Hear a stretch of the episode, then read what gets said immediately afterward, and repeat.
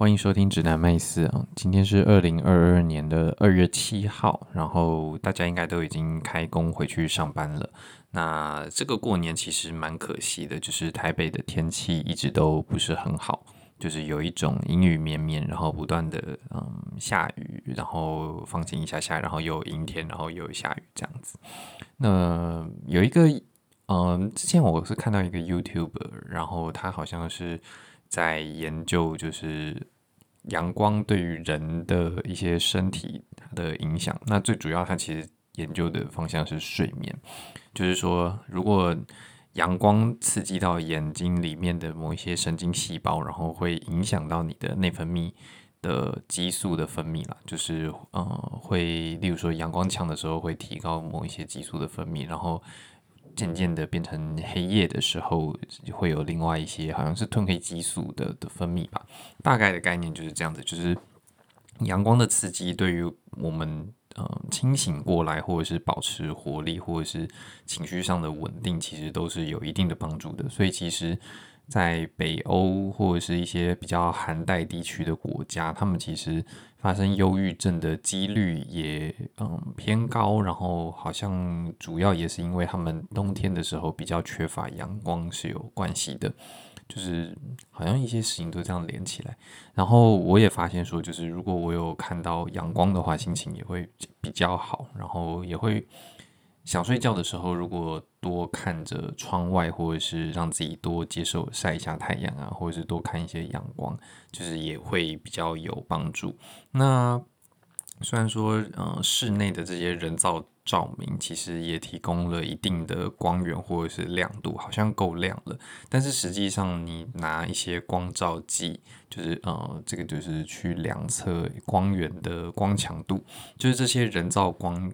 源呃，人造光源跟太阳的光所反映出来的这个照度，就是呃，你可以想象成就是有多亮吧，就是这个亮的程度其实还是差异很大的，就是太阳其实真的是非常的亮，所以。呃，然后它它里面的光谱的组成也是比较多元的，就是它因为太阳光其实日光是一个很复杂的呃组组成，然后如果你真的去找一些人造光源，然后是模拟太阳的这个呃频谱去去提供光源的话，那个。灯的造价都非常的昂贵，在北欧，呃，我怎么一直讲北欧？反正就是一些寒带地区，他们其实有蛮多销售这种产品的，就是呃仿太阳光的人造光源，甚至还有看到就是有公车站，他们就是把这样子的灯放在公车站，让人在就是冬天的时候，他们的民众在冬天的时候还是有可以。呃，照到就是类似太阳的一些一些光，但光强度当然就没有那么充足。但是我猜它应该就是模仿里面的频谱，然后希望可以借以此提升就是人体内的血清素，然后避免一些忧郁症啊或者是情绪低落的状况发生。那那个灯我记得好像一一组灯就。嗯，几千块到一万两万块台币不等，这是非非常贵的灯，绝对不是我们去买那种十块二十呃，不是十块了，可能几十块到一百块出头的这种呃日光灯的灯泡，那个差别真的是蛮大的。就是最近看到，然后。嗯，过年的时候也蛮多阴天，所以就是突然想到这件事情，跟大家分享一下。那上次的话，我们有讲到，就是、如果你想要转职或者是找一些转换跑道的方向，你可以朝哪一些嗯面向去进行？那其实嗯，这个不像是去说一定你要跳槽，因为其实我也有谈到有一些。转换跑道的方式是在同一间公司里面不同的职位去下手，那这个可能是一个横向的转换，或者是也有可能会是一个纵向的转换。就是说，横向转换就是说，啊，你从一个部门转换到另外一个部门里面。那纵向的转换通常就会是指升迁，就是你原本可能是一个专员或者是非管理职，那你进入了管理职的领域，那对你来讲其实也算是一种。嗯，职业跑道的转换，因为你从原本可能比较偏向做事的人，变成是分派工作或者是去管理其他人的人，那这样子的转换其实，嗯，也算是嗯，有一些人他其实一直在追求的是不断的晋升，那其实目标也是希望可以挤进这个管理层的职位。那这个当然呃，每个人有各有所好啊，因为有些人。我也有听到有一些人，他其实是不喜欢，或者是不想要去呃负担管理职所伴随的这些责任，因为呃他没有只看到这个权利的部分，他看到其实更多的是一些责任，然后可能他也觉得说，诶，管理职加上去之后，他的加级也不足以 cover。呃，不足以弥补他的就是这个他认为的牺牲，就是他伴随那些责任，可能让他觉得心烦啊。他要管理部署，然后要不断的去烦恼，就是人员的流动这些问题。这就是每个人见仁见智。那这个是组织内的状况。那组织内的状况的话，通常会比较容易，就是因为你其实，在同一个产业、同一个公司，你其实寻求的是一个不同的职位的转换。相对来讲会，嗯，最容易的应该是纵向的转换，就是说你可能时间够久，或者是你有非常突出的表现，你可能可以从呃一般的，呃，也不算一般，就是一个专员或者是一个一个经理，变成一个资深专员或者是一个资深经理之类的。那这是一个小的职务上纵向的转换。那你如果是比较大的有主管职的话，可能就是要多看一点机运。就是说，你的机机遇有，呃，遇到刚好有管理职有空缺，那你刚好就是是那个当下最适合的人，你可能就会被提拔上去。那如果是嗯水平的，就是横向的转换的话，那通常可能你就是到另外一个部门，然后需要接受一个新的主管。这个嗯也是会遇到一些门槛，甚至也有听过。有一些公司，他可能原主管就是有过去刁难，就是说可能不希望你做这样子的转换，或者是他可能甚至跑去新的主管那边去讲你一些的坏话之类的，这些都是有听过的事情。那我们先不考虑，嗯，这样子的状况，这个之后我们也可以再讨论说，呃，怎么样预防这样子的事情发生，或者是。如果你已经做了你所有能做的事情去预防，但它还是发生的时候，你该怎么样去应应对？这个我们可以再再讨论。但这个讨论其实也蛮困难的，因为通常就是需要用不同的个案，就是情况都蛮特殊的，所以我会再想一下怎么怎么讨论这件事情。好，但要回到我们的主题，就是这个横向的转换，就是你跨到另外一个不同部门，其实。呃，相对也是容易的，因为这可能通常啦，嗯、呃，我们在机会掉下来的时候，也就是你并没有主动去寻找这个机会，但是它刚好有一个机会就这样子放到你面前的这个状况呢，通常会是呃你在你工作岗位上面相关的。呃，同事或者相关的部门，然后刚好有这样子的缺，然后就跑过来问你，想说你是一个适合的人，就问你说你要不要就是做这个部门的转换或者是职务上的调动。那这些事情呃算是比较被动的面临的，那通常都会是跟你原本的工作有关，或者是你工作上有往来的这些人。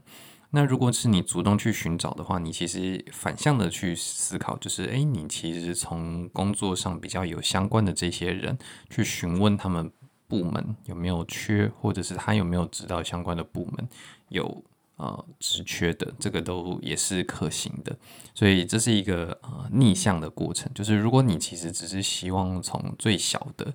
变动开始，就是从职位上同一个公司的的。呃，不同职位开始去做一个比较大幅度的转换的时候，这个门槛其实会比起你直接找一间新的公司的一个新的职位来的容易。那薪水上的变动幅度通常也会比较容易接受，因为如果你是一个横向的，你是转换到一个。不同公司、不同职位的话，通常你会面临到的面试的问题也会比较困难一点。例如说，你你为什么会想要转换到这个工作？那先前的工作经验没有办法继承的话，你能不能接受从一个比较低的职位或者是一个嗯比较低的薪水开始做？这个都是你可能会面临的一些比较困难的抉择。那这些。都是呃，你换不同，你你希望可以转换你的职位或者是你的工作内容，但是你同时要转换另外一个工作的时候，可能会面临的一些选择。好，那嗯、呃，这一集的，因为我们上一集其实大概也讲完了这些，我们就是先复习一下我们上一集的内容。那接下来的话，我想要谈的是怎么样去呃主动的去寻找这些机会。寻找工作的方法我们有了，那寻找机会的具体的做法是什么？那其实就是要打造你的人脉，也就是所谓的 networking。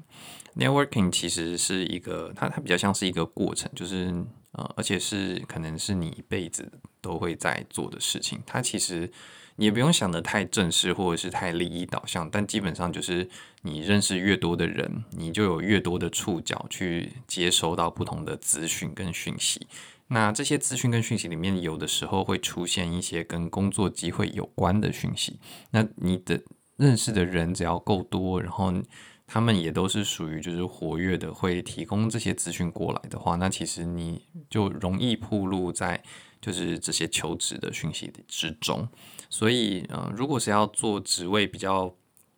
大的转换，或者是你甚至可能是希望完全的，例如说从业务转换成软体工程师，像这样子比较大的一个跨度的话，通常我们一定会把 networking 这件事情放到一个，嗯、长期里面会需要。有意识的去做的事情，那有意识的去做 networking 是什么意思呢？举例来讲，回到刚才的例子好了，就是呃，你的目标假设已经很明确，你想要从业务转换成软体工程师。按照我们刚才的举例，那你要做的事情，其实你可能会需要先多认识一些软体工程师，了解一下软体工程师是什么样子的呃一个组成，所以你可能就会开始从你原本的呃朋友。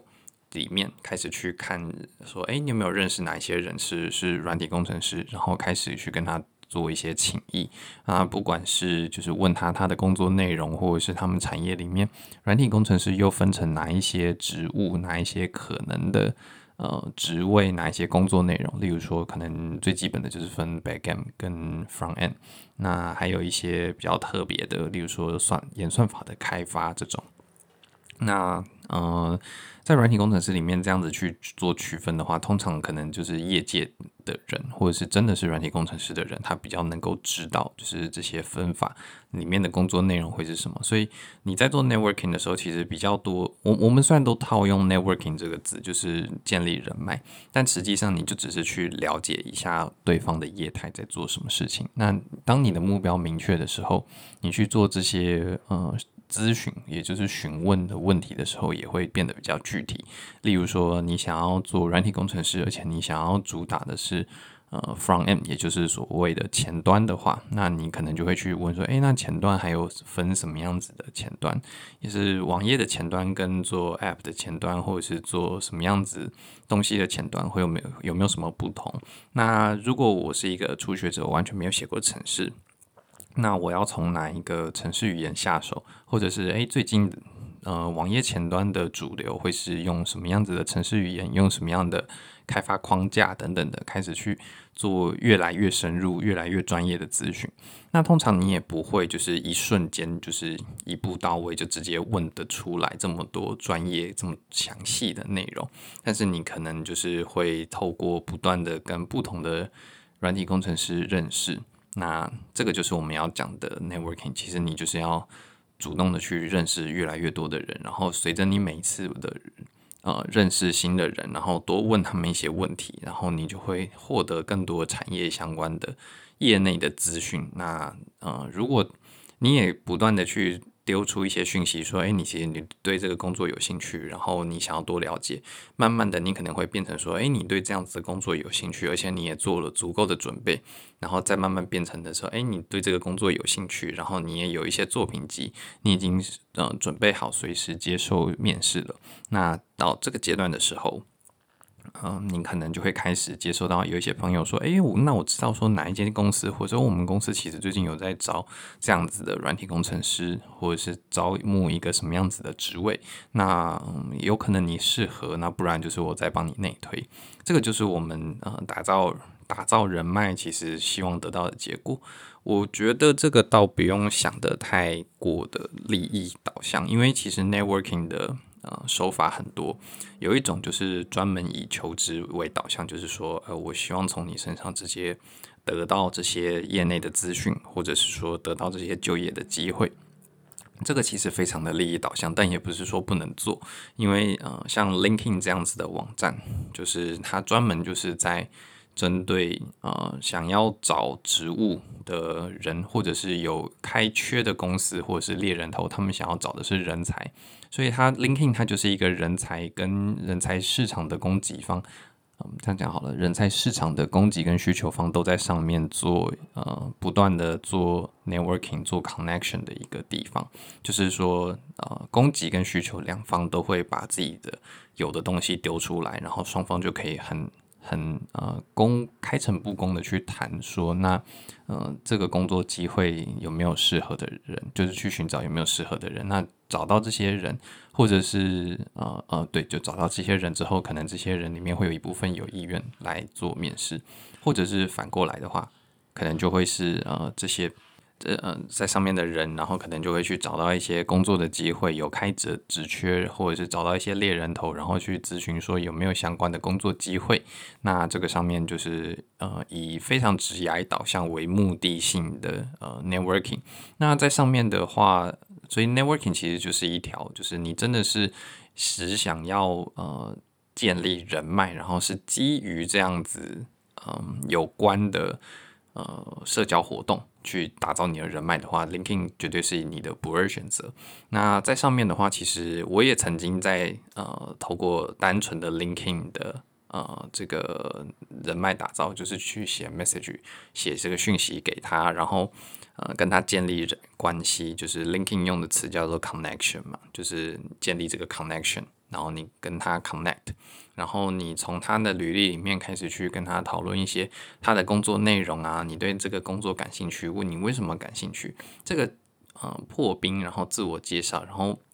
希望他可以给予你一些帮助，这个帮助不管是业内资讯的回馈也算是一种帮助，或者是他帮你内推也是一种帮助，或者是他告诉你一些就是求职过程中的呃眉角，或者是一些求职的方向，求职的不管是说哎建议你去哪一个呃国家哪一个地区，或者是你现在的 profile 还有什么样可以进步的，你的履历怎么样写等等的这些建议，只要是任何别人给出来的建议都算是一种帮助。那 LinkedIn 其实就是一个很好呃寻求这个帮助的地方，就是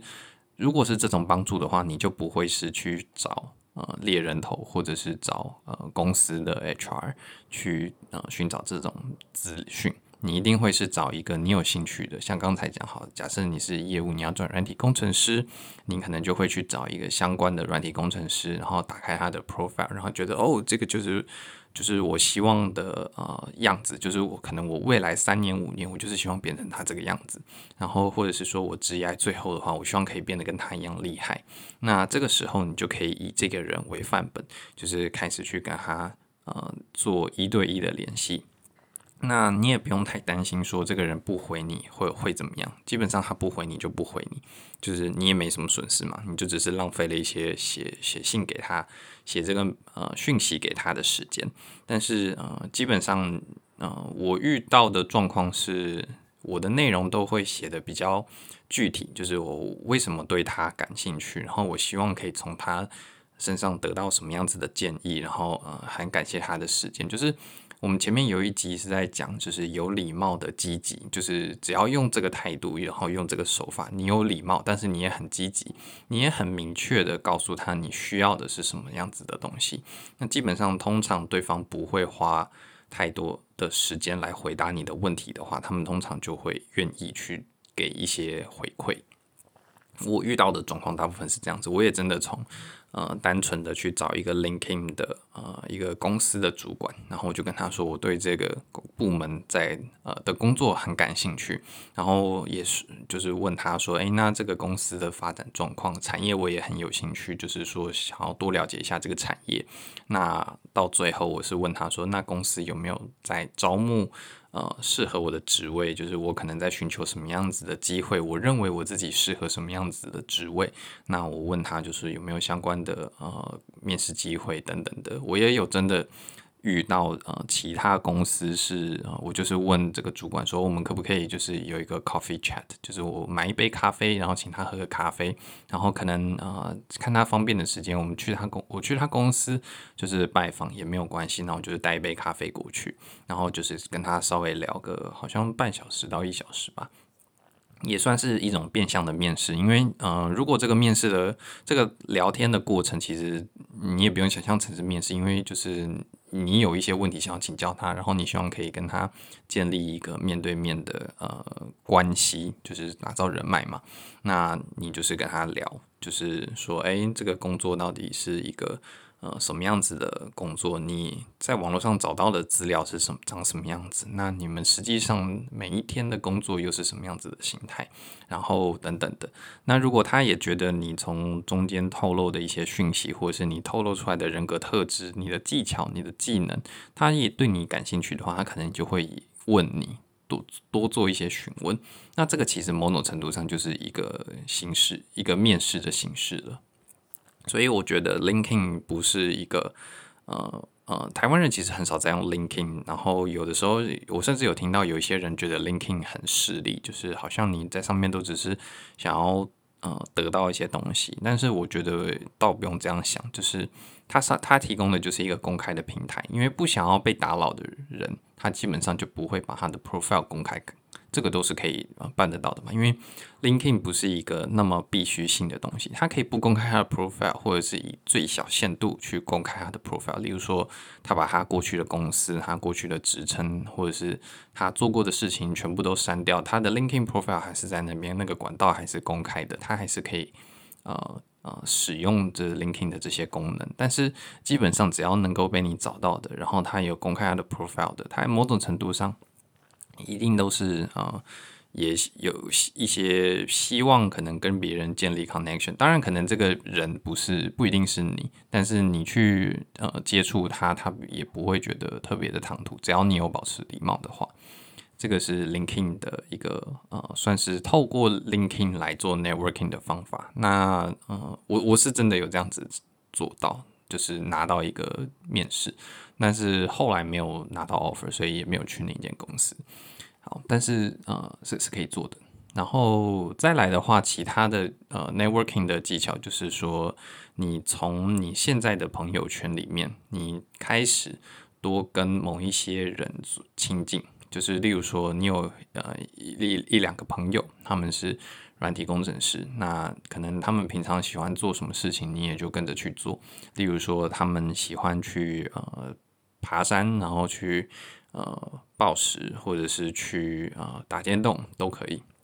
那他们喜欢做这些事情，你就是主要啦，就是你也去体会一下生活，体验一下生活。就是说，诶，这些你可能没有做过的事情，他们为什么喜欢去做？那别人为什么会对这些事情有兴趣？你也可以去呃试着去培养，或者是去体验看看这些呃，例如说暴食的内容，或者是诶，他们喜欢玩的这些这个游戏，例如说打。现现在还打 low 吗？我不知道，打打传说对决好了。那他们喜欢玩的这个东西到底有什么乐趣？然后开始建立一些跟他们呃可以有共同的话题的，甚至可能如果是去爬山这种是最好，因为你就可以一起去爬山嘛。那呃这个目的性可能会呃你可能会觉得很强，但是你也。或者是对方可能会觉得很强，这个就完全取决于你自己是持什么态度的。因为如果你真的只是说，哎，你也想要体验一下，就是这些休闲活动，然后刚好这些人也是你可以咨询一些问题的对象，那其实你们就是慢慢越变越熟，变成朋友。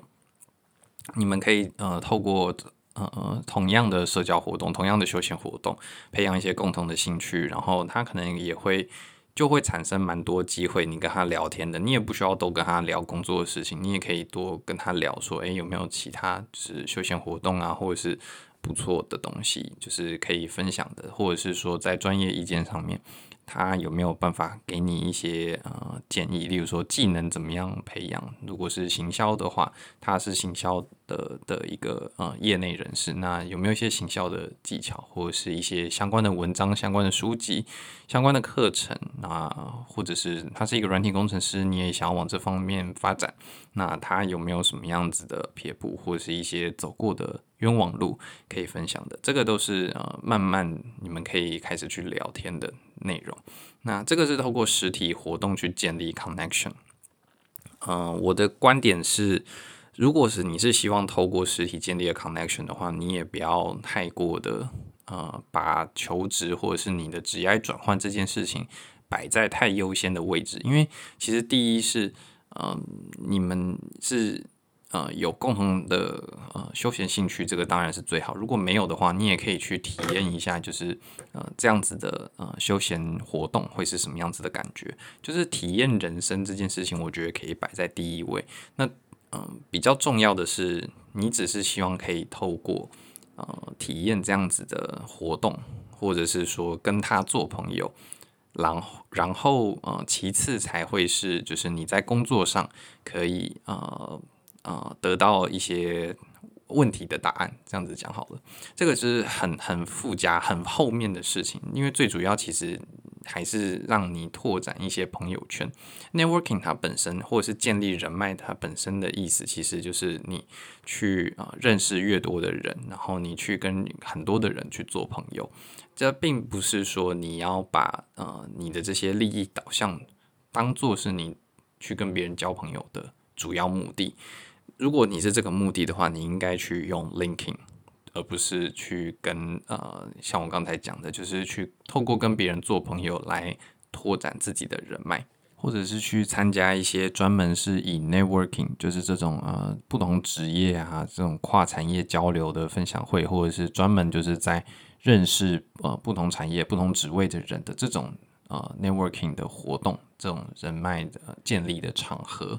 呃，一些跨产业交流的聚会，或者是一些呃以商业导向的论坛啊、座谈会啊，然后的这种会后呃成员交流的时间，这都是可以的，因为这些通常目的性会强一点点，但也不用摆得那么重，就是说你多认识一个对你啊、呃、未来职位上没有帮助的人，但如果你们是朋友，那你可能透可以透过这个朋友再去认识更多对你。呃，有职业上帮助的人，这个都是可能的。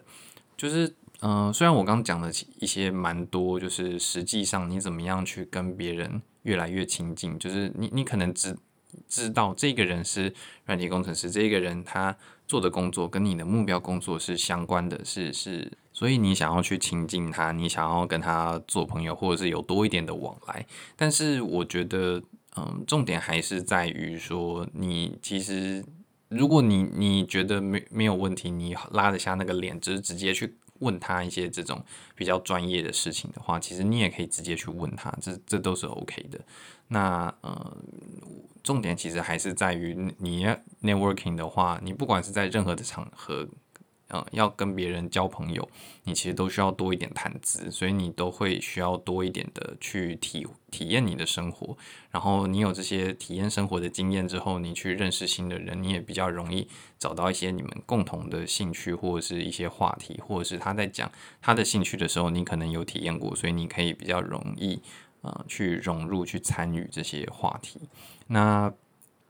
嗯、最重要的其实还是认识朋友，然后看朋友有没有办法直接的对你有帮助，或者是说他有没有认识哪一些人可以引荐，或者是说你透过你们呃共同的兴趣，然后去认识了更多的人。像我之前就是呃去参加一个运动，然后我觉得这个运动其实也蛮不错的，我也透过那个运动啊、认识了更多的人。那这里面有蛮多人其实就是。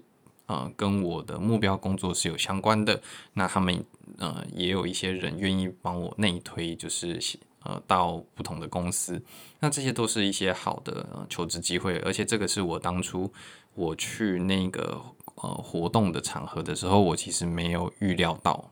的，就是一一些带来的好处。所以其实呃，建立人脉，虽然说我讲都是讲建立人脉或者是 networking 好了，它其实很多时候并不是要你带着很强的目的性，你就只是呃要把你的触角嗯，这算是触角嘛，就是天线宝宝那种接受电波的触角，就是打开来，然后去多看看，就是周遭